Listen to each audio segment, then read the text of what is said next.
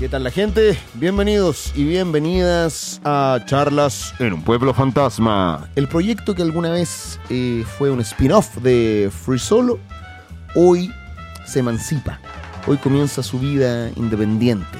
Este es el primer capítulo de la temporada cero, en el que Charlitas en un pueblo fantasma eh, es libre.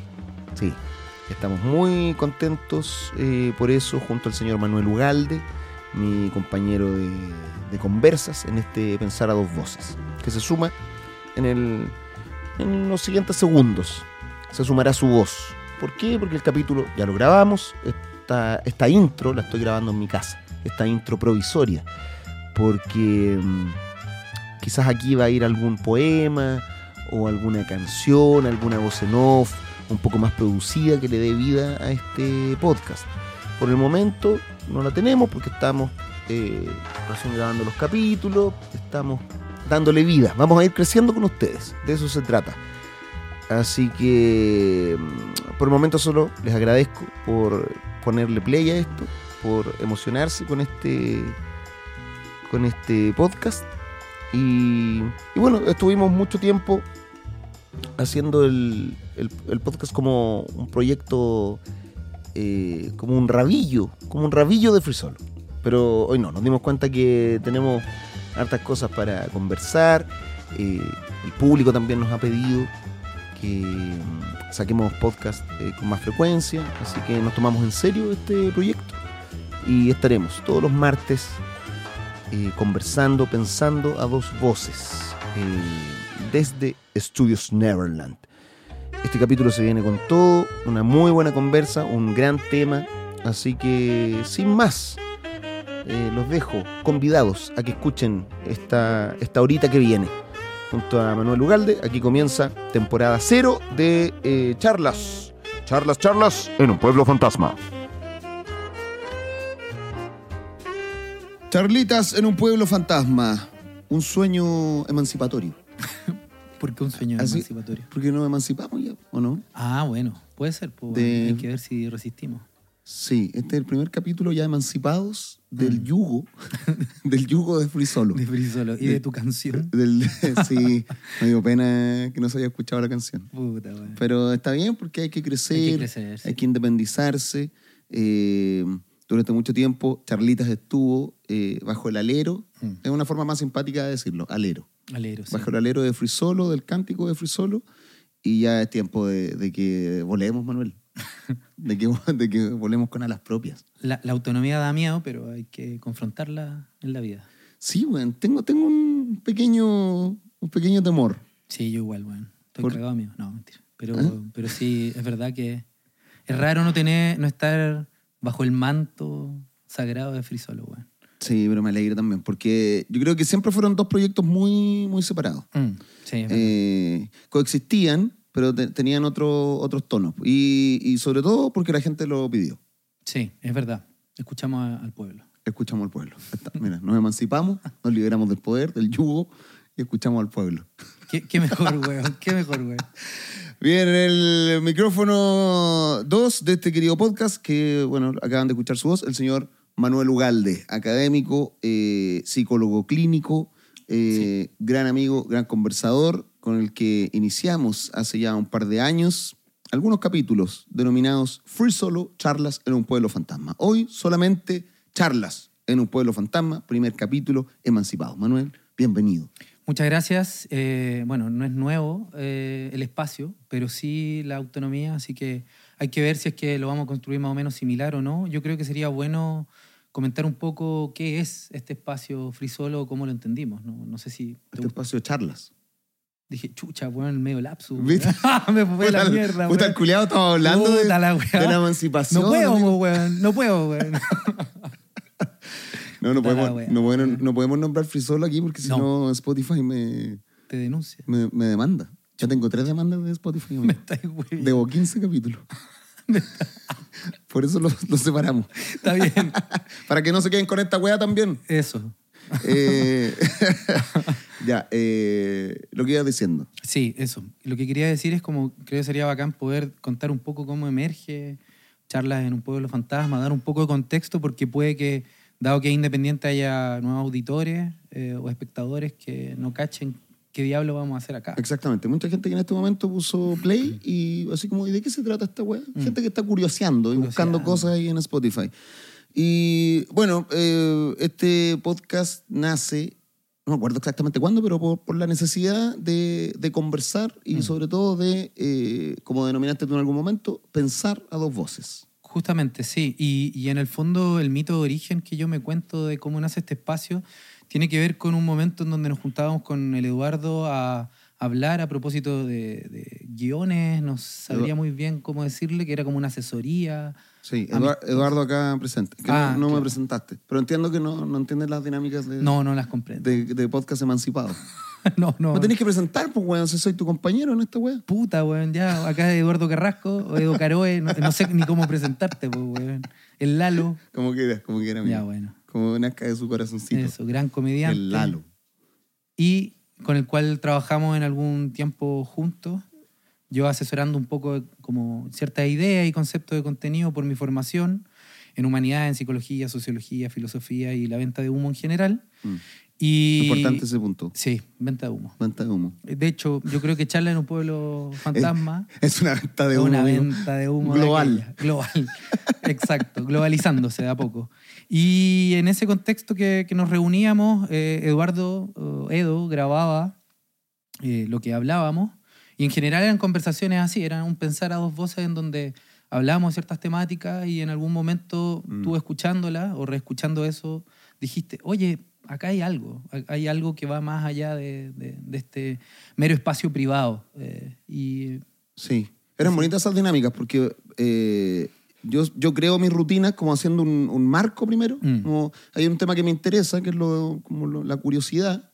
O sea, primero me asombro con algo. mm, Y después empieza la curiosidad, ese quiero saber más de ese algo para poder empezar a hacer los chistes. Y ahí entraba Manuel, pues yo le, le preguntaba cosas de, de psicología, sobre los temas que él, él domina, sobre todo la, la- sobre todo los temas que él domina de forma somera. Claro. No, si hay cosas que manejáis harto, por, por algo te preguntaba. Bueno, sí. Entonces salían muchas cosas, claro, yo grababa esto, nos juntábamos en un cafecito y, y conversábamos. Una asesoría que era de media hora se transformaba bueno, en tres horas de conversa. Así Eh, Y claro, ahí vimos, vimos como el, el potencial de las conversaciones y de las dudas que iban saliendo, porque también pensamos distinto, Mm. entonces eso, eso era, era bonito. Sí, yo creo que lo más interesante del espacio es que era súper polifónico, ¿no? Porque en él habían una serie de voces muy distintas que se ponían en juego, en la cual no es que una de ellas tuviera mayor razón, sino que eran puntos de vista distintos y Mm. por eso le llamamos pensar a dos voces, porque en el fondo tiene que ver con la idea de que el pensamiento se construye, como dice nuestro amigo Bakhtin, un lingüista ruso de comienzo del siglo XX, el pensamiento siempre es eh, dialógico y siempre todo pensar es una respuesta a un pensamiento previo, ¿no? Como, y Ba- es Bakhtin. Bastín, mira el que te sacaste, ni Ah. siquiera lo, lo tengo en mi radar, amigo. Puta, un gran, gran tipo y de hecho toda la teoría francesa filosófica y psicoanalítica no existiría si no fuera por Bakhtin, que después terminó en Siberia, por Stalin, porque lo encontraba muy como loquillo. Como, Y como bueno, exiliado. Sí, lo, lo mandaron en exiliado. Se tuvo que cambiar el nombre y varias Y cosas. si así. alguien como yo, por ejemplo, quiere introducirse en Bastín, de forma intelectual, por supuesto, hablo, como... Sí, por supuesto, me Sí, imagino. Está eh, claro, peor aún. Sí. Eh, ¿cómo, ¿Cómo hacerlo? ¿Qué, ¿Qué libro, por ejemplo? hay? ¿Hay una introducción a Bastín? O sea, yo, yo recomendaría sus propios ensayos y él no es muy complejo en escribir. Él Ah, ya, tiene bueno. una escritura bien cercana. ¿Un Bastín para Damis? Eh, no lo conozco porque yo en general no me gusta leer ese tipo de introducciones, sino ir directo al shock Ah, de la obra. ya. con la obra de los autores. Hay una experiencia que, que me parece que es importante, bueno, así que, que leo directamente a los autores, Ujú. pero eh, poética, eh, no, a ver cómo es. No, no me acuerdo de ningún libro. la palabra y la novela recomendaría. Es, ese es un gran libro, donde habla de la polifonía y de cómo se constituye el lenguaje. Pero eso po- podemos hablarlo. Voy a buscar acá en mi, en mi Spotify, amigo, los capítulos que, que hicimos. Porque no recuerdo los nombres, pero antes de ir al tema que nos convoca hoy, me gustaría que, que la gente escuchara, si es que no ha escuchado Charlita en un pueblo fantasma, que se deleitara con las obras previas. Eso. Los capítulos que hicimos bajo el alero de Free Solo. La temporada cero. Siendo mi favorita, mi favorita, toda la trilogía Malestar. Buena, ¿eh? Ahí, buena. ahí nos fuimos en volar. Sí. Nos fuimos en volar, mucha gente de acuerdo, otra en desacuerdo, harto debate, eh, pero fue, fue muy interesante todo lo que se generó porque empezamos a, a abordar temas un poquito más extensos Mm. y, y con invitados. Y eso fue lo que también le fue dando forma a este, a este podcast ya emancipado. Sí. Eh, también tenemos la Empatía sin otro, muy buen capítulo también, una hora y media. ¿Te acordás de ese capítulo, no? Sí, cómo olvidarme. Cuando dije que la empatía era fascista. Cuando, cuando te soltaste la, la gran frase. la empatía es fascista. Puta. Eh, y así, hay un montón de, de capítulos que están en el podcast de Free Solo. Los invitamos a, a que los escuchen, porque vaya que hay buen contenido ahí, buen debate, buena conversa. Aletheia, ¿qué mierda era esto, amigo? Ale- Aletheia algorítmica. Aletheia algorítmica. Claro, el tipo de verdad eh, o de develamiento que tiene los algoritmos de redes sociales. Era un capítulo sobre redes sociales. Ah, ya. Sí. Sí, me acuerdo, estuvo denso. Estuvo súper Sí, denso. y aporté poco. aporté poco porque vos estáis muy metido con un libro. Sí. Y claro, me disparaste todo el contenido del libro, amigo. Yo no, Bueno, lo no, no. Claro, yo no pude manejarlo, eh, pero es una, mu- es una muy buena ponencia. Sí, sí, me, puta, perdón, güey. Estaba ahí entusiasmado. Así que ahí está. Sugiero escuchar eh, Charlita un pueblo fantasma bajo el alero de Frisolo. Y ahora, ya emancipados con el tema que, nos- que nos convoca, estuvimos ahí dándole mm, durante el verano varios temas y, y surgió este, este tema producto de mis shows de stand-up. De, ahí, de ahí surgen muchas Sí. dudas que recurro a Manuel para, para que me clarifique algunas cosas, pero en mi último show de stand-up, que es lo que salga, abordé harto el tema de la, de la salud mental. Así es. Y ocurrió algo bien pintoresco, bien interesante, que fue esto de hablar con la gente en público sobre sus eh, terapias, sobre Mm. sus traumas, eh, cosa que en muchas oportunidades, amigos, me fue bastante encollera, debo decirlo. Porque no es fácil No, no es enfrentarse a los traumas de la gente, lo que sale cada cosa. Eh, pero todo era desde la comedia. Entonces, ocurrió que empecé a subir estas interacciones a TikTok, a Instagram, porque también es una forma de subir contenido de comedia sin matar los chistes, sin anticipar la rutina, es decir, son momentos de improvisación que en, que en stand-up eh, se, se denomina el crowd work, que es este trabajo con el público, Mm. Del cual puede salir algo gracioso. ¿no? Por supuesto que no es una terapia, siempre está la intención de que salga algo chistoso de esa conversación, que anima al público y que eh, provoque risa. Mm. Eh, pero con el tiempo la gente iba ya preparada a conversar sobre sus cosas. Es decir, salió del campo privado eso que, era, que es lo doloroso y, y empezó en mis shows algo que era muy cercano a lo que leí alguna vez que se llamaba el socializar el dolor. Claro. Y este socializar el dolor a mucha gente le cae como patada en la raja. pues, no, no, no, no pueden entender que el, el dolor tenga que ser compartido. Mm. Porque por supuesto se trata de una negatividad para muchos. Mm. Es algo que absorbe energía, es algo que tú no quieres escuchar. Pero era interesante cómo más personas en cada show y en redes sociales estaban dispuestas a escuchar lo que el otro tenía que decir. Y esta gente que no estaba de acuerdo, eh, por lo general, arguía, no sé si por algo generacional o por una weá simplemente ignorancia, o quizás porque tienen un punto válido, no lo sé, que la terapia y esto de exponer los problemas y esto de mostrar, mostrarse frágil no era bueno. Mm. En el fondo lo que uno tenía que hacer era simplemente mantenerse positivo, hacer cosas y, y tomar las riendas de su propia vida. Claro. Eh, entonces, a medida que fui leyendo esos, mens- esos mensajes, me empecé a preocupar de dónde, dónde está la base de esto, Mm. eh, por qué la gente cree que uno, que uno solo con sus acciones y un cambio de mentalidad puede determinar las cosas que ocurren en el mundo, o cuánto de cierto hay ahí, cuánto de no, y ahí llegamos, claro, al pensamiento y la influencia del pensamiento positivo en la gente En la cultura contemporánea en general. en general. El cómo para muchas personas no es necesario mostrarse frágil, vulnerable, no es necesaria la terapia, porque uno solo puede salir adelante con sus mierdas. Y, y básicamente es- depende todo de un cambio de mentalidad. Todo depende de, de- de cómo piensas y cómo actúes. Y ese es el tema que nos convoca hoy, porque lo encontré, lo encontré interesante para debatirlo. Yo, yo sé que hay mucha gente que adscribe ese tipo de pensamiento. eh, y, y también hay otro- otros que lo, que lo apulean, que están en contra, que lo encuentran una tontera. Sí. No sí. sé cómo, cómo O sea- abordamos esto, pero ahí, ahí ya está, instalado. Sí, yo, yo creo que lo, lo primero, como siempre, ¿no? Eh, que se hace relevante es intentar de, de entender y definir qué es el pensamiento positivo, po, Ujú. como para darle una vuelta. Y en general, lo que yo primero podri- podría comentar, ¿cierto? Es que este capítulo en parte está enmarcado en un libro que les recomendamos desde ya, eh, de Bárbara Ehrenreich, Ehrenreich. sí. Ehrenreich. Eh, eh, no sé cómo se pronuncia. No, nunca, lo, nunca lo escuché, lo leí nomás.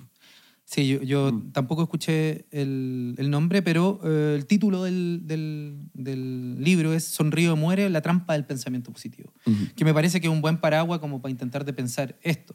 Y, y creo que ahí hay algo bien interesante que tiene que ver con el modo en el cual nos confrontamos, eh, si se quiere, moralmente, es decir, eh, cómo es una vida buena, una vida que merece, que vale la pena, en relación a lo que nos ocurre con otros, con el mundo y con nosotros mismos.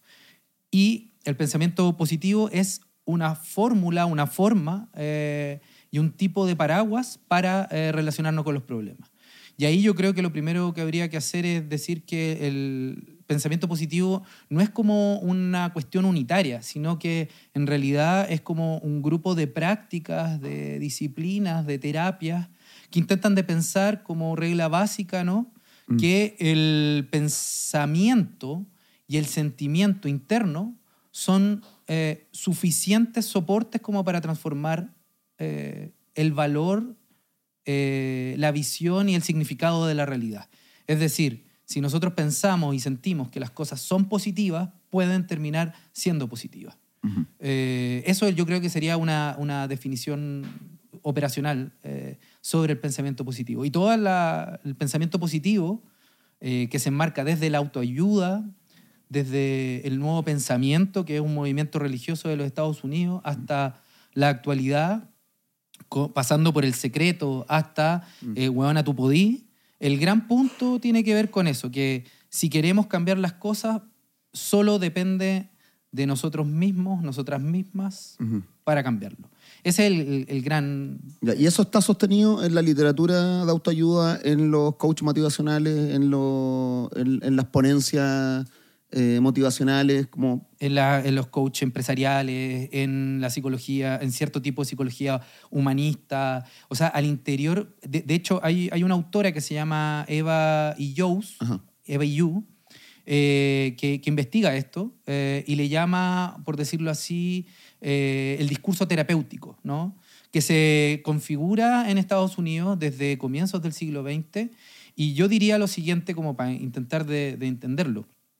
La emergencia del pensamiento positivo emerge en un movimiento mucho más amplio que viene de comienzos del siglo XX y que tiene que ver con algo que, que es muy relevante. eh, el punto es cómo toma el giro esto, a saber que la interioridad, la subjetividad, eh, lo propio, la llamémosle autenticidad, es una cuestión fundamental para poder ser alguien. ¿ya? Y en ese sentido tiene que ver con un giro eh, emocionalista, expresivista, es decir, que nuestras emociones sí importan, que no valen callampa. Y esto emerge, digámoslo desde ya, como una respuesta a cierto puritanismo y calvinismo eh, inglés eh, trasplantado en Norteamérica, en donde las emociones no tenían ningún valor, eran vergonzantes, eh, debían quedar relegadas al espacio más de lo íntimo y no podían ser comunicadas porque eran sinónimo de eh, debilidad, de falta de moralidad, de falta de racionalidad, que eran los atributos de la época. Entonces, el pensamiento terapéutico, llamémosle así, eh, o la ideología terapéutica o la hegemonía terapéutica, es decir, que este yo tiene un sentido, emerge en un punto en donde se releva lo que...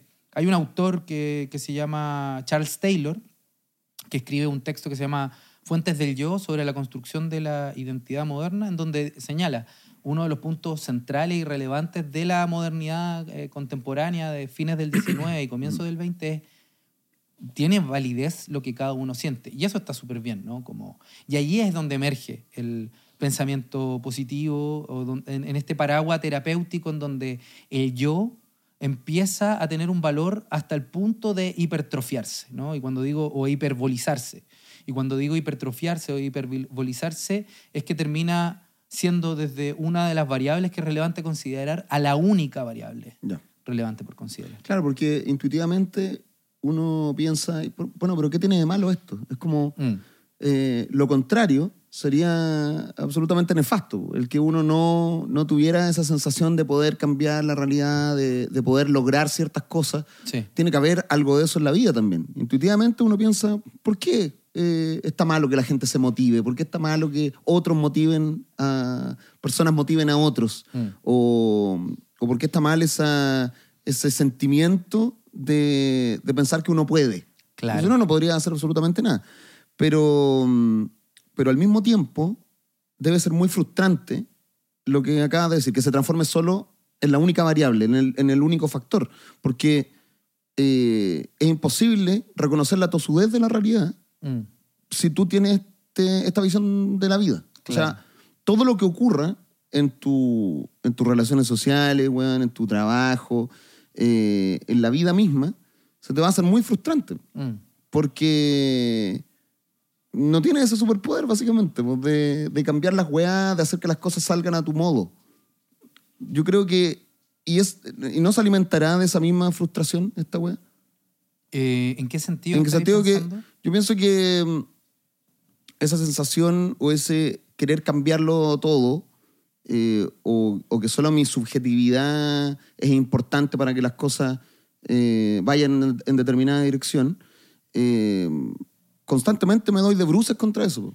Claro, o sea... Entonces es frustrante, mm. pero al mismo tiempo esa frustración se nutre de otro libro de autoayuda que mm. te enseña cómo manejar esa frustración. Y después te frustras de nuevo, porque efectivamente no puedes contra la tosudez de la realidad, no puedes contra esa incertidumbre, contra mm. las no, puedes aislarte de, la tristeza, del sufrimiento, de las cosas que cuestan. Y ahí viene otra frustración. Pues, y esa, frustración se maneja con otra charla que te insufla como más optimismo. Claro. Y, después resulta que cuando se agotó, cuando se agotó el campo de acción de esa nueva charla o de ese nuevo libro, viene una nueva frustración y así. Entonces es como una weá de nunca, de nunca acabar porque te estás enfrentando siempre a lo mismo. Sí, no, eh, o sea, lo, que tú decís lo, plantea bien esta autora, lo plantea también la, Eva Hughes o Richard Sennett, un sociólogo también estadounidense. Dame, un, punto ahí. Matos, eh, pausa ahí, porfa. Y, y es la idea eh, bien terrible eh, que en el fondo subyace en, en tu reflexión, y es que, em, dado que todo cambio posible se sostiene fundamentalmente en la voluntad individual y aislada de una persona, si se equivoca, si no resultan los cambios, la responsable o el responsable es esa persona. Es decir, todos los fracasos, mm. todos los equívocos son responsabilidad mía, son, soy culpable de mis errores. Y esa eh, dinámica es muy enfermante y termina justamente llevando a cabo lo que tú decís. Mm. Porque en el fondo se entiende casi, ¿no? Como si el yo o la persona o la afectividad fuera un músculo que se tiene que exponer a un gimnasio de mm. entrenamiento para ser más fuerte y lograr eh, romper, ¿cierto?, con las propias cadenas internas que tiene mi yo y que están generando que no gane plata, que no tenga un matrimonio exitoso, que no me pueda comprar mi auto, etcétera, etcétera, etcétera. O sea, además de frustración, genera culpa hay una, hay una gran... Claro, te arrastra una culpa y además rompe las interacciones, rompe como el sentido de comunidad. En el sentido de que la, la comunidad depende de esas interacciones sociales, de que todos podamos reconocer que esas interacciones tienen incertidumbre, peligro, conflicto, que son negatividades. Son, son, cosas que uno, uno, uno nos gusta pasar por ese tipo de weas. Pero, pero si tú crees que todo depende de ti mismo, esa negatividad no la estás reconociendo. No la estás reconociendo en el resto. O sea, todo es para ti. Todo es una weá como que es culpa tuya. Absolutamente. Y esa weá es insostenible. Pues, Es absolutamente insostenible porque es falsa. o mm. sea, digamos, es el gran problema. De hecho, hay un autor que es peruano, que tiene, acá en Chile viene mucho, se llama Danilo Martuchelli, Y él, los él plantea que esto es una de las nuevas formas de dominación existente en nuestra sociedad, que es lo que él denomina la hiperresponsabilización del, del individuo. Y es que el sujeto es responsable de todo aquello que le ocurre, inclusive cuando no es responsable de ello. Entonces, lo que termina ocurriendo es que hay dos cosas, ¿no? Lo que tú decís, que el sujeto se siente absolutamente responsable, culpable, en déficit y falta cuando no logra algo, por una parte, y dos, que en realidad eh, no tiene ningún sentido el vínculo con ningún otro, Sí, po. Esa es la eh, weá. porque desaparece el otro, sino que todo el resto viene a ser medios para cumplir mi, entre comillas, autorrealización. Mm, sí, de ahí viene ese consejo culiado, weón, que siempre. Igual he, he ojeado libros de autoayuda, como para, para ver qué es exactamente lo que dicen. Sabes que mucho se repite esto de eh, alejarse de la gente que tiene sentimientos negativos. Sí. Pero, pero esos sentimientos negativos no se, no se especifican, o sea, no, no contemplan una persona que, que sea mala, ¿cachai? Mm. Sino simplemente una persona común y corriente que está pasando por las vicisitudes de la vida que a veces le son muy contrarias. Sí, ¿Cachai? Una claro. persona que lo está pasando mal, una persona con depresión, no sé, es como hay que alejarse de la tristeza, hay que alejarse de la gente seria, hay que alejarse de los que se quejan. De hecho, los coach eh, motivacionales les llaman los vampiros energéticos. Son estos conceptos culiados que, que inventan Puta que wea. aléjate de los vampiros energéticos, esas personas que, que por supuesto debe haber gente de mierda que te arruina el día, ¿cachai? Y, y que, y que te deja, weón, así como flácido, weón, porque... Claro. Pero eso no quiere decir que no te puedas relacionar o que no puedas lidiar con personas que no estén en, ese, en esa sintonía de felicidad y alegría Mm. festiva, weón, y, y total. O sea, Sí.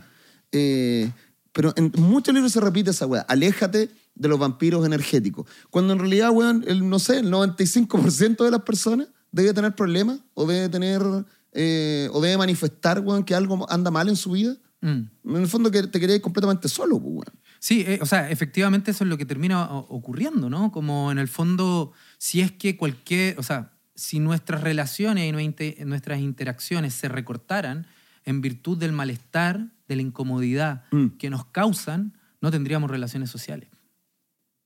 Mm. O sea, ese, ese es el gran punto. O sea, la- las relaciones sociales implican necesariamente la irritabilidad Claro. de los sujetos que interactúan, al punto que es, todo es tan ridículo porque una persona adulta, digámoslo, ¿no? Que quiere buscar, ahí hay una paradoja bien ridícula, una persona adulta que quiere buscar alejarse de las relaciones que le quitan energía, Mm. eh, tendría que entender que eh, esa misma persona nació siendo una guagua absolutamente dependiente de otro y que fue un peso Mm. para otra persona llorando, ¿no? Tú, tú eres papá, pues, te Sí. tocó eh, una guagua que era un vampiro energético y no la abandonaste.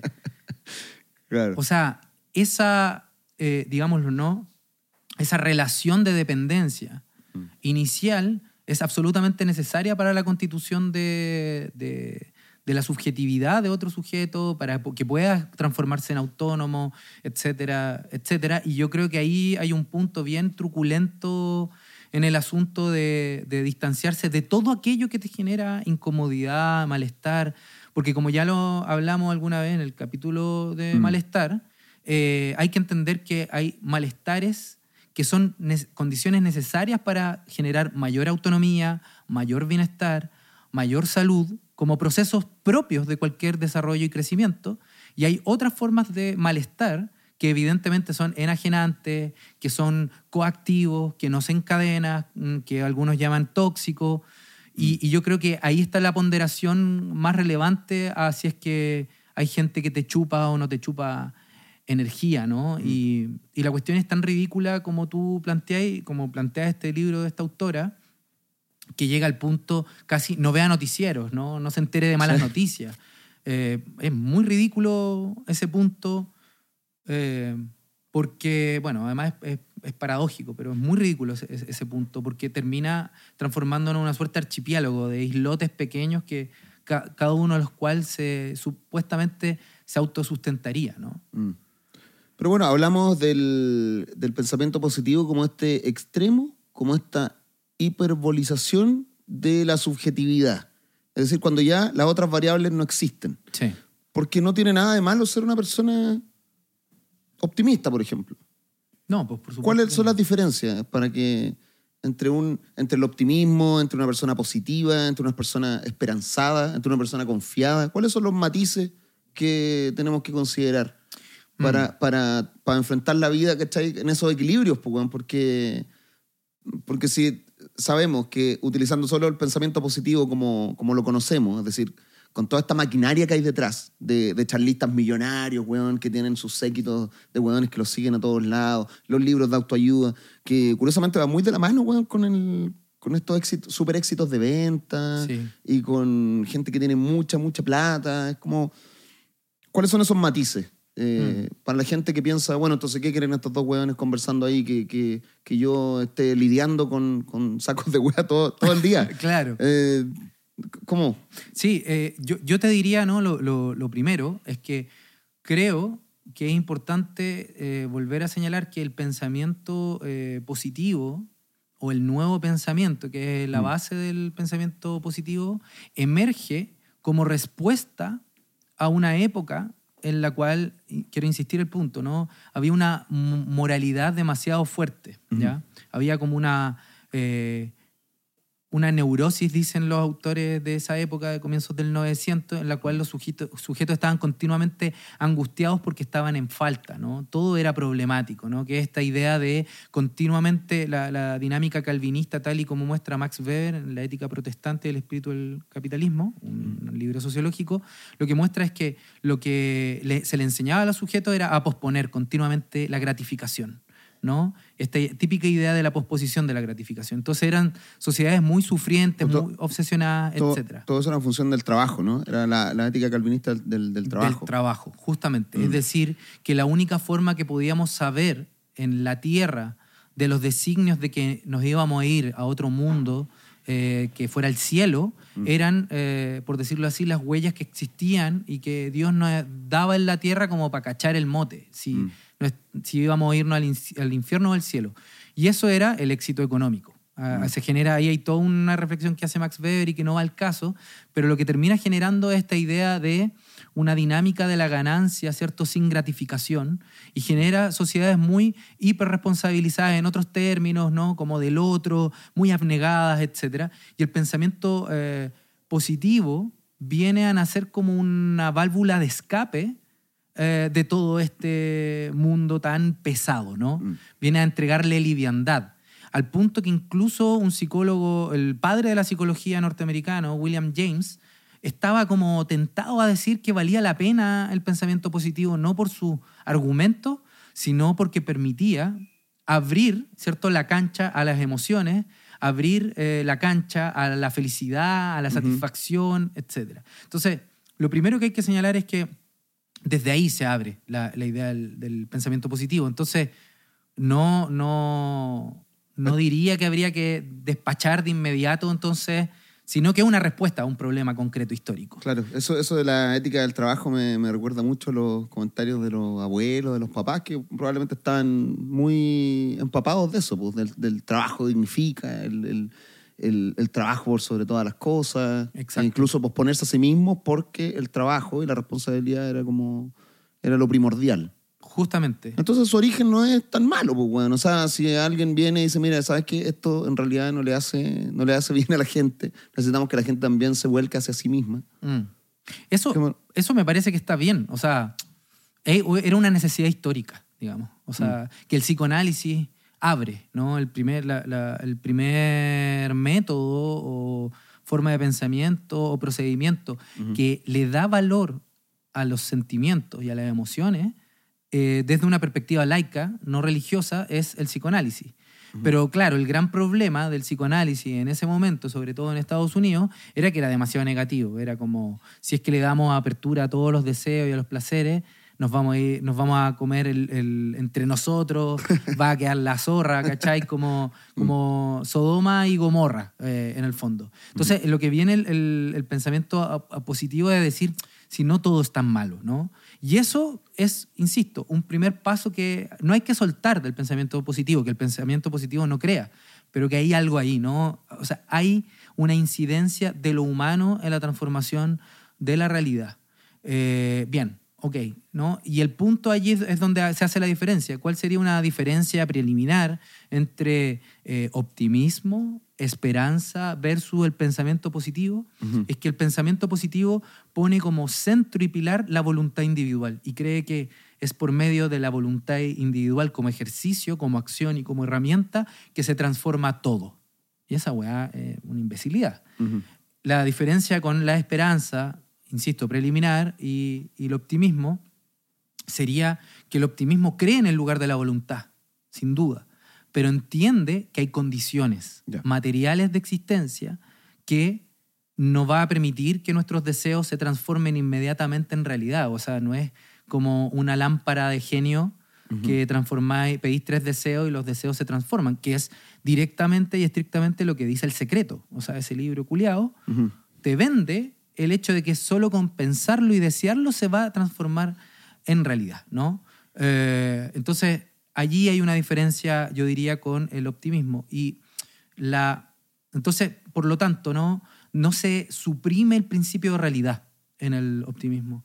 Y en, el, la, espera, en la esperanza, ¿sí?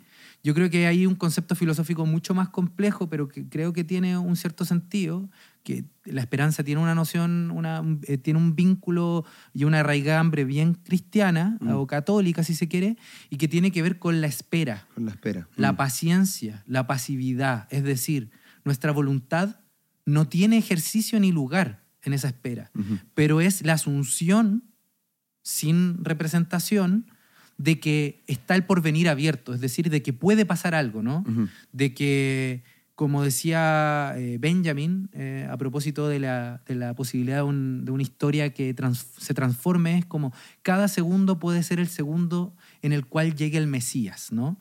La buena nueva, la revolución, como queráis ponerle el nombre. Pero es esa espera, esa paciencia de que, puede, de que no, no ha sido cerrada la historia, ¿no? Y lo último que, que, comento, hay una historia que alguna vez te comenté que es de, una, de Franz Kafka con Max Brod, su editor, el que no siguió los deseos de Kafka y no, incendió ni incineró toda la obra, sino que la publicó una vez que murió, eh, que, que, está hablando con Kafka Brod y el culiado le dice a Kafka, puta, weón, mundo culiado. Y el Kafka le dice, sí, puta, a veces somos como un, juego de Dios, ¿no? Hay cachado como una mm. mala broma. Y Brod le dice como, me, me estoy weyando, o sea, vos creéis que en verdad estamos cagadísimos. Y Kafka eh, le dice, no, pues amigo, como obvio que existe la esperanza. Hay mucha esperanza, infinita esperanza, solo que no para nosotros. Y lo que hay que entender allí, a mi juicio, de esa frase tiene que ver con ese no para nosotros, es que el motor de la esperanza no tiene que ver con el yo, sino que tiene que ver con la posibilidad abierta de transformación, ¿cachai? De, ahí, que la esperanza tiene que ser falible. O sea, la, esperanza es, para que, para que la esperanza auténtica tiene que ser falible. Por supuesto. O sea, es, curioso, ¿no? Porque la esperanza auténtica no tendría expectativas. Mm. ¿Sí? Esa idea, ¿no? Esta frase, estoy pensándolo ahora, esto. esa frase, lo que Dios quiera, ¿no? Como, bueno. Que sea lo que Dios quiera. Que sea lo que Dios quiera. Ya esa frase es una forma de, eh, como de mesura, ¿no? De, de esta hipertrofia del yo. Entonces... Hay, hay, un libro bien interesante también de Terry Eagleton que se llama Esperanza sin optimismo, mm. donde hace algunas distinciones, pues tiene algunas algunas frases que podríamos analizar. Por ejemplo, que él dice que es posible tener esperanza sin el sentimiento de que las cosas van a salir bien. Ah, mira. Que es muy distinto al, al, optimismo, que en el fondo hay gente optimista que a pesar de que los hechos le demuestren lo contrario, eh, esa ese sentimiento de que las cosas van a salir como ellos esperan se mantiene. Mm. Es decir, hay un, hay un componente irracional en el, optimismo, Porque el optimismo, según este autor, eh, sería básicamente como una cualidad del temperamento. Mm. Ah, sería como una, es como un weón que tiene pecas, como un weón que tiene el pelo con rulo, no sé. Mm. Como es algo que, que, va más allá de lo, de lo racional. Es porque eres así nomás. ¿Cachai? Hay gente que también decide de guiarse en la vida de esa manera eh, pero en el fondo lo racional, los hechos, lo, lo que efectivamente ocurre, eh, pasa sin ningún tipo de roce para esa mm. gente. Mm. Es decir, las cosas van a salir bien porque soy optimista, punto. Yo soy así. Es como una alegría Es como una alegría a prueba de balas. Mm. ¿Cachai? Sí. Eh, pero siempre tiene como fin el que las cosas van a tener un buen eh, final, un buen resultado. Claro, yo, yo estoy de acuerdo con, con eso. Mm. Yo creo que el, o sea, que el optimismo supone que va a haber un cambio, ¿no? Pero lo que lo diferencia del pensamiento positivo, de Mm. las influencias, de, de toda esta eh, hegemonía neoliberal, llamémosle, del pensamiento, es fundamentalmente que el optimismo, a mi juicio, eh, no supone que los cambios van a ser completos. Es decir, que puedo recibir parte, que puede haber frustración. O sea, el, el- el pe- el optimismo, su- su- a mi modo de ver, supondría que no todo está perdido. ¿sí? Eh, y, y en ese sentido yo diría que hay una tensión entre el optimismo y el pesimismo. ¿no? Eh, El pesimismo cree que ya todo ya está perdido. ¿no? Ujú. Eh, el, el optimismo no, cree que no todo está perdido y que puede haber un punto de eh, logro, de victoria. ¿Cuál? Bueno, y el- mientras que el pensamiento positivo, y eso es lo que a mí me parece más delirante y psicótico de, de esta, de esta forma, de esta inyunción ideológica, es ¿Qué fundamental. es, qué es eso en Junción? No sé, lo acabo de inventar, po, weón. Puta, el Puta, el culiao, culiao, ese que- weón. es que me salís con una palabra que no he escuchado en mi vida. Puta, weón. inyunción es encachuflarlo. weón. ¿Te acordáis que una palabra que... Encachuflar. Pero no quería, quería darme color, weón, brillo Weón, de. ¿Pero inventaste culto, esa palabra weón. o existe y no sabes lo que significa? No, pues, weón, si existe, pues, weón, yo no digo palabras que no existen, pues, perro. Ah, existe, pero Sí. no sabes lo que significa. No, sí sé lo que significa, solo que inventé el concepto de inyunción ideológica. Es como cuando. te- te- Ah, no, pero inyunción, ¿qué es? Inyunción es Eh, como, encachuflar. como inyectar, como Eso, insuflar. Insuflar. Ah, ya, y ahora. eh, Ah, lo que inventaste fue el concepto. Sí, pues. Ah, está bien, pues, weón. está Ya, bien. pues, déjame, Pero, pues, weón. pero inyunción no lo había escuchado nunca. Agradezco, No, no, Manuel, por por, la- favor. por la, No, por la ilustración. Por supuesto. Rae ahí punto es. Inyúntame. Inyúntamela. Así podríamos ponerle al capítulo, weón. No, weón. El pensamiento positivo. Inyúntamelo positivamente. positivamente. Entonces, volviendo al punto, weón, lo que la- esta inyunción ideológica supone justamente que no hay pérdida posible, que todo tiene un sentido y, eh, y ese sentido es que las cosas van a salir bien, que todos los finales van a ser felices, etcétera, etcétera, que contraviene, va a contrapelo de lo que la realidad nos muestra cotidianamente. Y lo último que comento con esto, y que invito a la gente que lea por lo menos el capítulo número uno de, de este libro de la Bárbara Abraham Ruff, es que eh, eh, ella llega a este problema a propósito de un cáncer ¿no? de mamas que ella tiene. Y el punto es cómo el pensamiento positivo termina culpando a los que tienen cáncer, los- sí. Tanto del cáncer que tuvieron, que, les ocurrió, Claro. Como de que no se mejoren. como de que no se mejoren. Mm. La weá eh, me parece enfermante. Y es, pero eso también pasa con, con todo, creo que este tipo de pensamiento o ideología, weón, que se. Que, que en, en las cuales se empieza a crear como una maquinaria alrededor, Mm. como para. como para sacar más lucas, weón, para sacar Sí. más libros, cuando se transforma como en una industria. Eso es lo que quiero decir. Claro. Cuando transforman en una industria esta weá. Lo mismo pasó con el tema del amor propio, que finalmente se transforma en una carga para Sí. esas personas que simplemente no, no, no están, no están conformes consigo mismas. eh, y además tienen que cargar con el peso de que no, no pueden amarse a sí mismos. Exacto. Eh, claro, y acá siento que pasa exactamente lo mismo. Esa gente que se les recomienda todo el tiempo, no, que todo depende de- del pensamiento positivo. De hecho, incluso se han, se han sacado como, como conclusiones fisiológicas Mm. o, o biológicas de por qué, que, que no son experimentos concluyentes, pero de cómo eh, el pensamiento positivo ayuda a que el resto del cuerpo funcione mejor y por eso y así no te enfermas. ¿Cachai? Son esos argumentos que son, son medio difíciles de contrarrestar porque están ahí como entre probados y no.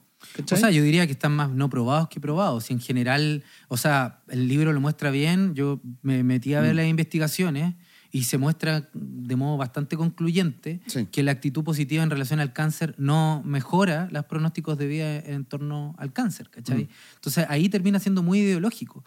O cuando en el fondo meten una weón martingana de mecánica cuántica, ¿no? Como el principio de Sí. relatividad dice que todo es relativo, cuando nunca la Mm. teoría de Einstein dijo eso, que dice, no tengo idea, pero no dice eso. O el principio de incertidumbre, ¿cierto? De la escuela de Copenhagen, weón, de Mm. la mecánica cuántica, dice, no, todo es incierto, y es como, weón, no. Eh, o sea, el gran problema del, del pensamiento positivo es que una convicción férrea en que las cosas van a cambiar y que un grupo de personas te va a enseñar cómo hacer eso porque ellos lo hicieron. y, y allí está todo el montaje de, la, de este discurso o etos eh, terapéutico que supone em, que, que entendería que la vida es el- un- una suerte de proceso en el cual uno se ve confrontado a ciertos sufrimientos, padeceres que deben ser por eh, vía ¿no? de la expresión de esto eh, resueltos, ¿no? Ah, hasta el punto de eh, la autorrealización, el éxito y todo esto. Y, y- y el problema justamente es que eso elimina, como lo has insistido varias veces, la dimensión de lo colectivo, la dimensión de lo político, la dimensión de las estructuras sociales, transforma extrañamente la organización de la vida en virtud de la pura voluntad y de los sentimientos positivos eh, de la gente. Y eso me parece muy eh, entrampante. La- la- finalmente la- la lógica de todo esto es que y que me, eso me parece muy problemático, ¿no? Es que todo lo que nos ocurre tiene sentido. ¿Y qué significa que todo lo que nos ocurra tiene sentido? Es decir, que podemos desentrañar eso que tiene, eh, cuando digo sentido, lo intento ocupar como tiene un significado, en ese sentido de sentido. Segundo, que eh, se siente, ¿ya? es decir, afectivamente. Y en tercer lugar, eh, que tiene un, un camino, un sentido en el sentido de una vía, ¿no? como una dirección. Y la verdad es que eso es súper problemático porque eso asume que todo puede ser como, por decirlo así, eh, asimilado por la persona. Claro, todo es potencialmente eh, moldeado. Exacto. moldeable. Todo es Moldeable. potencialmente moldeable de acuerdo al sentido que le voy a dar. Pero igual, o sea, todo, todo tiene sentido y a la vez nada tiene sentido, creo yo. O sea, obvio que... Porque las weas pasan nomás. po. Sí, pues, es que Por ese- eso uno les da sentido, por eso todo tiene potencial de sentido. po. Claro, Si finalmente es lo que uno dec- ¿A qué uno decide darle sentido? ¿Y qué sentido? Eso yo creo que la pregunta debería ser, ¿deberíamos darle sentido a todas las weas que...? eso es una, una pregunta. Hay cosas que efectivamente no, no podemos darle sentido. Hay, de hecho, eh, yo creo que ahí hay un, un- un gran punto que a mí me interesa, em, que re- respecto ¿no? a la idea de que a veces el sufrimiento es solo eso, sufrimiento, o el mal, a veces el mal que nos eh, acaece es solo eso, mal. Y hay una escritora eh, argentina. Antes, de, antes de, que- de ir con ese texto, me Sí, quiero detener dime. en la parte eh, terapéutica, Ah, intentando, intentando dar un, un contrapunto, porque igual pienso, claro, que sea la única variable, mi, mi positivismo, para mejorarme de algo, quizás eh, es nefasto, pues, y es ridículo, y me va a imponer una carga, y me va a frustrar. sí. Porque, puta, vaya a saber uno en realidad lo que pasa con el cuerpo, weón, y quizás el cáncer, weón, no se va a ir simplemente porque yo estoy pensando en cosas alegres y me estoy riendo. Y... Pero, claro, también lo contrario. eh, lo contrario igual debe ser muy terrible para el cuerpo. O sea, me imagino, por, por algo la gente va a terapia, pues, weón. ¿Cachai? Por algo la gente intenta, intenta solucionar cuando está triste, cuando, cuando está deprimida, porque eso también te va afectando en el cuerpo. O Claro. sea, una persona, una persona triste, una persona deprimida, tiene menos ganas de. No sé, a mí me ha pasado de, de levantarme, eh, no sé, bajarán las defensas por esa weá. ¿O no? Sí, sin duda. O sea, hay pues, una entonces, serie de efectos fisiológicos. Eso, eso, los efectos, estado los- el estado de ánimo en- y, y su, y su resultado, weón, o sus consecuencias fisiológicas. Eh, imagínate una, negable. pers- una persona con cáncer. ¿Cómo, cómo no va a ser, cómo no va a mejorar en algo que esa persona eh, tenga un mejor ánimo? Sí, claro. Pero es. Lo que quiero decir, o sea. Es que quiero que quede claro que, que, que en el fondo lo que estamos criticando es que el pensamiento sea la, la única variable que creas que te va a ayudar a salir de eso. Exacto. Ya. Ese es el punto. O sea, es el punto, yo sí. soy psicólogo, como no, no.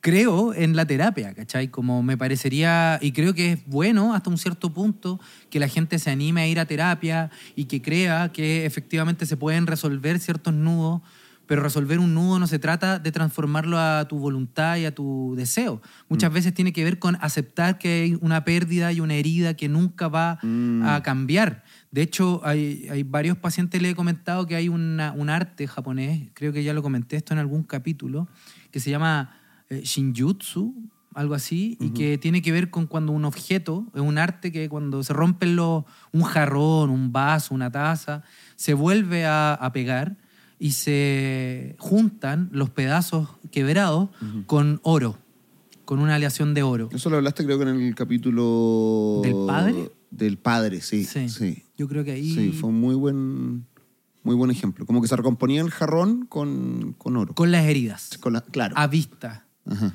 Y se construye algo nuevo. Ah, Antes hay un. Estamos en, el, en un estudio provisorio, ¿eh? Y hay una construcción al frente. Esto ya lo, lo hemos comentado en Tomás Mamoría, entonces de repente se meten ruidos de bocinazos y, y, y camiones, weón, y roca. Entonces, lamentamos, pero no, no, no podemos, podemos hacer, hacer más. nada, no podemos sí. hacer más. A menos que pensemos positivamente Y lo transformemos. y transformemos ese camión en una planta.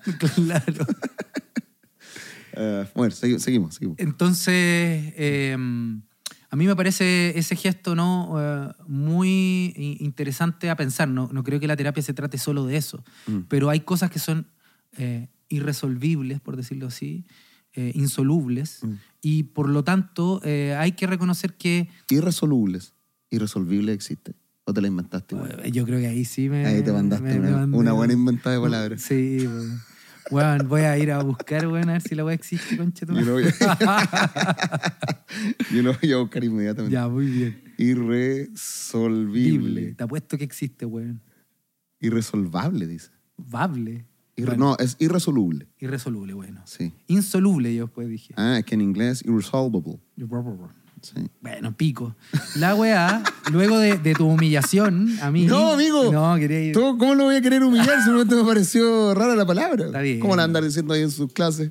No, la digo nomás, pues, ¿qué tanto? Imagínate la Diego Portales ahí. No, en la Chile, ¿dónde haces clases tú? En la Portales y en la Chile. Claro, imagínate ahí los alumnos de la Chile. El Juan dijo irresolvible. Es weón. resolvible. Bueno, que digan lo que quieran. Si uno se equivoca también, pues, weón, si uno También humano. parte una negatividad. Pues, weón. Sí, pues bueno. Bueno, y, y- y la weá, para terminar mi anécdota, es que eh, la idea de que la herida se eh, exponga, ¿no? Eh, a través de oro y que se construya algo nuevo. Mm. eh, es decir, cómo la rotura, la fisura se integra en una vida de otra forma, es, un- es parte de la terapia. Y eso es totalmente alejado del pensamiento positivo, porque Mm. esa rotura eh, puede estar muy en oro, pero no elimina el destrozo, no elimina el desastre. Y el pensamiento positivo sí quiere eliminarlo. Ya, o sea, ese matiz de realidad, ese halo de realidad sigue ahí. Sigue ahí en, en- en- en la terapia, digamos, en esta metáfora del, del jarrón. Sí. Eh, la negatividad sigue ahí, solo que se hizo algo. No, no existe este como, esta como tapadera eh, para hacerla invisible. Mm, exacto. Se, se- se considera. Se considera como Mm. parte de la trayectoria eh, vital ¿no? de, de los, de los sujetos. Mm. Y, y yo creo que ahí hay un, un punto en particular de, de cierta visión terapéutica o clínica, yo me muevo desde el psicoanálisis, que, que es distinta a toda esta idea de que uno puede eliminar, eh, o sea, como, como si los hechos dolorosos, sufrientes no hubieran ocurrido. Mm. Y como si pudieran, pudiesen ser, insisto, eh, disolvibles eh, o pudieran ser asimilados, masticados, digeridos por el pensamiento, por el afecto. Es una cosa de procesamiento, ¿no? Lo procesamos y desapareció, ¿no? La, la herida. Y hay heridas que no desaparecen y no puede nunca en la vida dársele sentido. Y yo creo que es aceptar eso eh, es directamente eh, fundamental para poder sobrevivir em, asumiendo que hay cosas que nos exceden, Ujú. hay cosas que son intraducibles, hay, cosas, hay pesos que eh, eternamente vamos a llevar como llagas y que podemos sobrevivir con ello. Em, asumir eso, que el yo no es lo único que existe y que no es como una suerte de eh, procesadora, ¿cierto? Y traductora de la exterioridad a una suerte de autorrealización y completud redondita y perfecta, yo creo que es sumamente fundamental como para eh, distanciarse de esto de este tipo de pensamiento sin con ello renunciar a que obvio que es relevante la interioridad. Mm. Obvio que es relevante encontrarse a uno mismo. Pero eso pasa por entender que todo eso está siempre en vínculo con otros, Claro. en relaciones significativas. Y ese vínculo con otro significa sus negatividades también. Es- es- esos conflictos, significa esas tristezas, esas cosas que probablemente también te van a, te van a bajonear. No puedes pedirle al resto que siempre te, te esté elevando y ensalzando tu ánimo culiado para que estés feliz. O sea, Totalmente.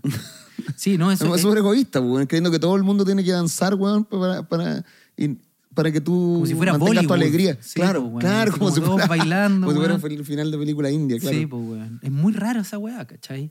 Y, y- y yo, yo no sé qué ha ocurrido que en muchos círculos esa weá es como una obviedad. Es obvio que siempre tengo que estar feliz. Esa- Me acuerdo del. Bueno, quizás no tenga que ver con el tema, pero me acuerdo esa weá de, de familia antigua, de, oye, no, no ween al papá, que está. Como que nadie podía arruinarle al papá su ánimo. Exacto. No se podía decir nada. En la mesa, oye, no hablen tan fuerte para que el papá no se enoje, para que el papá esté feliz. no, no nos podemos mover así por la vida, pues, weón. No, pues, weón. O sea, eso. De, de hecho, eh, este weón de Richard Sennett, en un libro muy bueno que no me acuerdo el título, que creo que se llama La corrección del carácter, ponte tú, o La de- destrucción de la vida pública, algo así, eh, lo dice, le llama la, tiranía de la intimidad a esto. Como, ah, porque se siente así, todo se tiene que cuadrar Claro. a ese como la- a la voluptuosidad de su afecto como si hay algo que es voluble en cada uno de nosotros es la afectividad no, si hay algo que tiene la afectividad primero es que es vivida pasivamente nosotros no la escogemos a veces nos aparecen afectos y nosotros tenemos que intentar de pilotear Mm, ¿sí? Eh, de hecho, por eso se llaman pasiones, ¿no? En algún momento se llamaba pasiones porque está la idea de la pasividad de la pasión, ¿no? Eh, lo que nos afecta, ¿no? Afecto. mm. Todo eso supone que hay algo que no, no regulamos nosotros. Es como el, el viento que mueve un- a un- una barcaza, a un falucho, no sé, a un barco. Mm. Eh, uno no escoge el viento, uno puede hacer, pilotear ese viento. Entonces, moverse bajo las voluptuosidades de la afectividad es súper tiránico, porque espera que todo el resto se estructure y se articule a eso que yo estoy sintiendo. Mm. Sí, bueno, se me, se me viene a la mente esto que, que hablamos quizá en algún capítulo sobre, sobre este esfuerzo anímico, moral que hace uno para poder lidiar con el otro. Mm. Ese, ese esfuerzo porque, por, por un lado, o sea, lo que nos produce el otro son dos cosas. Una brutal extrañeza, que es como, es porque somos todos distintos, pues bueno, nuestros temperamentos, nuestros Claro. caracteres, weón, nuestra forma de ver la vida. Como siempre el otro te va a provocar una, una extrañeza, y el otro me refiero así en forma individual, Mm. el otro en cuanto a cultura, el otro en cuanto a etnia, ¿cachai? Eh, hay una brutal eh, eh, extrañeza que nos produce el otro. Y esa, de esa extrañeza sur- surgen dos cosas. El, el esfuerzo por querer lidiar con eso, es decir, para juntarme con esa otra persona, para crear las mejores posibilidades que podemos tener, es decir, la comunidad. Eh, y por otro lado, eh, el arruinar ese intento. Es Mm. decir, lo que, lo que ocurre cuando uno se da por vencido, como si dice, es que no puedo. Que lo, que lo he dicho otras veces y cuando uno se levanta y dice, que no puedo con estos culiados. sí. No puedo ni con mi familia, weón. ¿Sabes que no puedo con estos culiados? No puedo nomás. Ese desfallecer y es al mismo tiempo ese esfuerzo anímico moral es lo que va configurando eh, la sociedad, pues, lo común, lo colectivo, es lo que pasa en el trabajo, por ejemplo, lo que pasa aquí, en, en esta productora, en, en- en Neverland. Tanta gente, loco, que piensa distinto, con distintos caracteres, con distintas formas de, de- de ver la vida, de responder, weón.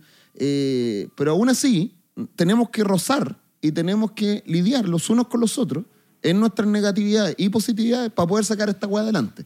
Es interesante eso que decís porque hay un pensador francés que se llama Benveniste. Espérate, antes de ir al Ah. señor Benveniste, que pa- pa- Antes pa- antes de ir a don Benveniste, entonces eh, se me olvidó la weá que iba a decir, pues, weón. Puta la weá. Puta. ¿qué era? Era. Estás hablando de lo distinto que eran y el esfuerzo anímico moral. Ah, claro. Entonces todo este esfuerzo que uno hace para, para juntarse con otros, para lidiar con otros, finalmente se transforma en una weá para potenciarse a sí mismo nomás. Claro. A sí mismo. Y, y ahí es donde uno se va quedando solo y completamente frustrado porque te das cuenta que no, pues, weón, no depende de ti, es una frustración tras otra.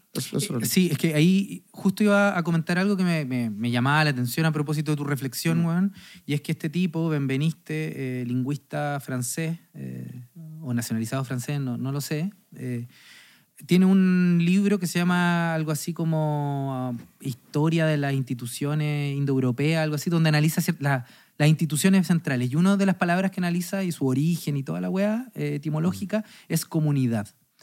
Y eh, la comunidad viene de comunis. Y la idea de munis es falta. La comunidad, o sea, Mm. toda comunidad es una comunidad de la falta, de lo que no termina de cuajar. Ujú. Entonces, eh, lo que me parece interesante, y esto lo desarrolla Gamben en Comunitas, un libro culiado más difícil y que no leí un par de capítulos nomás. Eh, sí, pues hay que ser transparente, para que no crean que he leído todas las weas, a veces leo un par de páginas y saco ideas.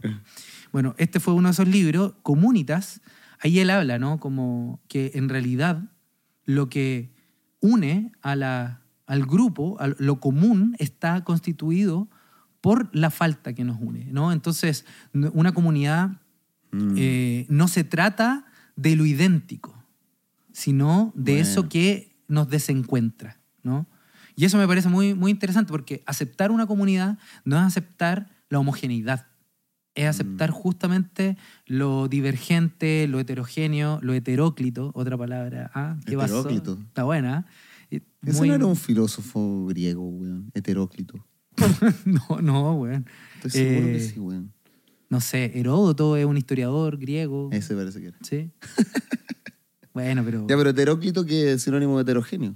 Como de sí, como, que no junta ni pega. Ah, ya. Eso es como heteróclito.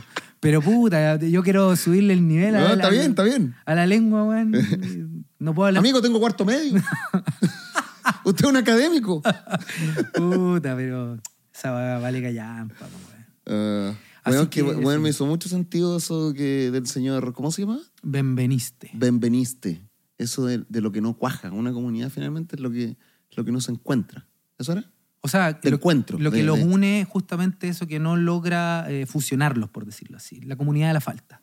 Mm.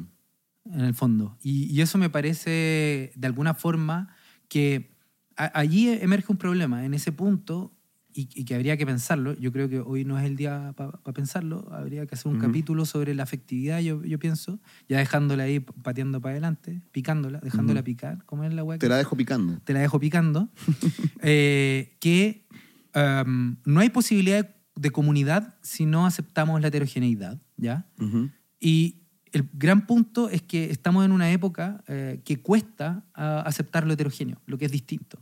Eh, que a- al contrario, lo que intentamos es que todo sea redondito, ¿no? la, la pureza.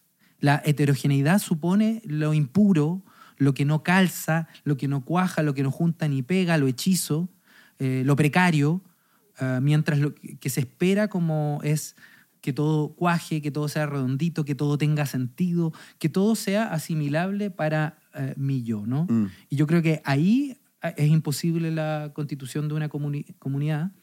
Y creo que es muy relevante eso para, y acá viene todo mi, mi rollo más de izquierda, pero para sostener una sociedad neoliberal. Si una sociedad neoliberal lo que quiere es justamente que no exista Mm. que solo existan los individuos, que no haya posibilidad de pensar lo colectivo, eh, de pensar las estructuras, de pensar las instituciones, que son en el fondo lo que nos sostienen. Ujú. Sí, había leído algo similar. De, de- a- a lo Ah, me, me vaya a cagar. Ah, No, no, no, no, no. De lo último que, que, que dijiste sobre el. Esto comunista que dijiste, pues, weón. Eso, los comunistas. ¿Cuál? No, no, de la sociedad neoliberal. Que, Ah, claro. Pero que más tiene que ver con la cultura del consumo. Que en Ah. el fondo se necesita para la cultura del consumo que, eh, que haya individuos que, que tengan esta sensación de controlar el futuro y controlar la realidad. ¿Cachai? Sí, po. porque, mm, porque eso precisamente te invita a cambiar, te invita a consumir, te invita a transformar. Que, que como lo dijimos en un principio, tampoco creo que esté malo, pero acá dice la cultura consumista fomenta que los individuos quieran más cosas. Casas más grandes, televisores más grandes, móviles, eh, siempre el último celular. eh, y el pensamiento positivo está ahí para decirles, eh, sí, que merecen más, que pueden conseguirlo, que pueden, Mm. Eh, que se lo merecen y, y que si están dispuestos a alcanzarlo, eh, lo van a hacer. Mira, weón. Y ahí está esa, esa frustración, pues, weón. Sí, pues Y, inevitable. y ahí viene esto que hablamos en el malestar, que esa, ese tú puedes, tú debes, si tú lo mereces, tiene que ver también directamente con la deuda. Exactamente. O sea, deuda, culpa, falta, sensación de insuficiencia, de impotencia, eh, todo eso emerge, pero claramente, como tú dices, requiere un sujeto de consumo, que un sujeto de consumo lo único que desea es, eh, por decirlo así, mostrar al otro quién es y cuánto vale, ¿no? Eh, eh, yo podría decirlo de esa forma. O sea, hay un documental de Ian Curtis que se llama El siglo del yo, el siglo del self, y en el capítulo cuarto muestra, tiene cuatro capítulos de una hora, de la BBC de los años 2002, y muestra muy claramente cómo en ese punto en donde emerge con mucha potencia, en los años 70, 80, la idea yo voy a ser yo mismo, ¿cachai? Como todo, es- donde el pensamiento, de hecho, positivo explota posguerra, eh, el, el mercado le dijo, bueno, ¿quieres expresarte? Yo tengo para ti lo preciso para que tú te expreses. Y ahí emerge la dinámica del consumo, como esas marcas, eh, como esas huellas, como esas eh, estrellitas o qué sé yo, que, el otro, que al otro le permiten leer su identidad. ¿no? Hay, hay como una obsesión por ser genuino, singular, idéntico, y de hecho todo el mercado, desde los años 80, muta a eh, hacer productos singulares, etc. Entonces, el consumo tiene que ver, está muy vinculada a la idea, y esto lo, lo muestra John Baudrillard en, el- en La Sociedad del Consumo, en esta idea de que eh, yo voy a mostrar quién realmente soy y mostrar quién realmente soy es realmente mostrar cuánto valgo para el otro. Y ahí viene el consumo de cómo yo me parcho, ¿no? Me pongo todos los elementos desde eso, desde mostrarle al otro lo que yo soy. Mm. Esto también lo hablamos en un capítulo. Sí. Creo que fue previo a Malestar, no me acuerdo el nombre, No, pero... Fue en Malestar, güey. ¿Fue en Malestar? Sí, yo creo en el primer capítulo de, la trilogía del Malestar. Mm. Sí, a, a propósito, puede que antes, no sé, güey. Pero, pero me da la impresión que lo hablamos como al, al pasar en Malestar. Mm. Bueno, el tema, el tema del consumo lo abordamos ahí eh, de forma bastante extensa.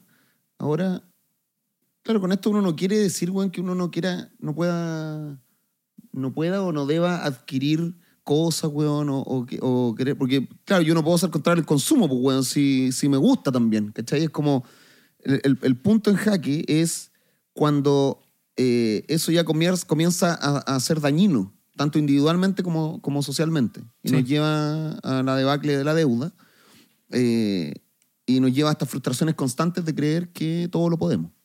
Sí, no, yo estoy de acuerdo contigo. Me, me da risa que continuamente te defendáis de que no pensamos que somos unos. Que, que- que no se piense que somos unos puritanos culiados que queremos que sean todos deprimidos, que nadie consuma grises.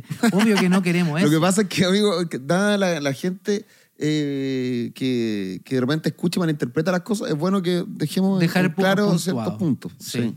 Me parece. Oye, em, sí, yo, yo de hecho creo que todo esto nos termina llevando a un tema que me interesa que, que- que abordemos, Ujú. que es cómo, lo voy a decir de esta forma, ¿no? Eh, lo que plan- ah, hemos planteado, lo que plantea el pensamiento positivo en su extremo más exacerbado, más hipertrófico, ¿cierto? Es la idea de este yo voluntarista que todo lo puede solo pensando y deseando. Lo que a mí me interesa que podamos pensar y darle una vuelta es un contrapunto de esto, que no niega la posibilidad de ser quienes somos, pero que entiende que ser quienes somos supone eh, la relación innegable eh, con el otro. Y yo creo que ahí es un tema que deberíamos darle vuelta y que yo sugiero que le pongamos como noción central la idea de cuidado. Ajá.